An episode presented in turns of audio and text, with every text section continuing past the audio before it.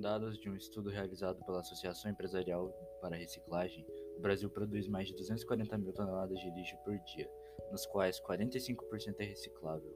No entanto, o país recicla apenas 2% do lixo urbano produzido. A importância da reciclagem também está ligada ao desenvolvimento sustentável, que engloba não só o meio ambiente, mas também aspectos sociais e econômicos.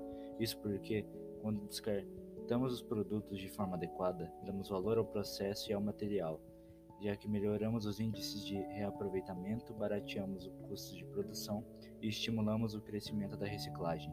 As maiores vantagens da reciclagem são a minimização da utilização de fontes naturais, muitas vezes não renováveis, e as emissões de gases como metano e gás carbônico, e as agressões ao solo, ar e água, fatores incrivelmente negativos em relação à vida do nosso planeta.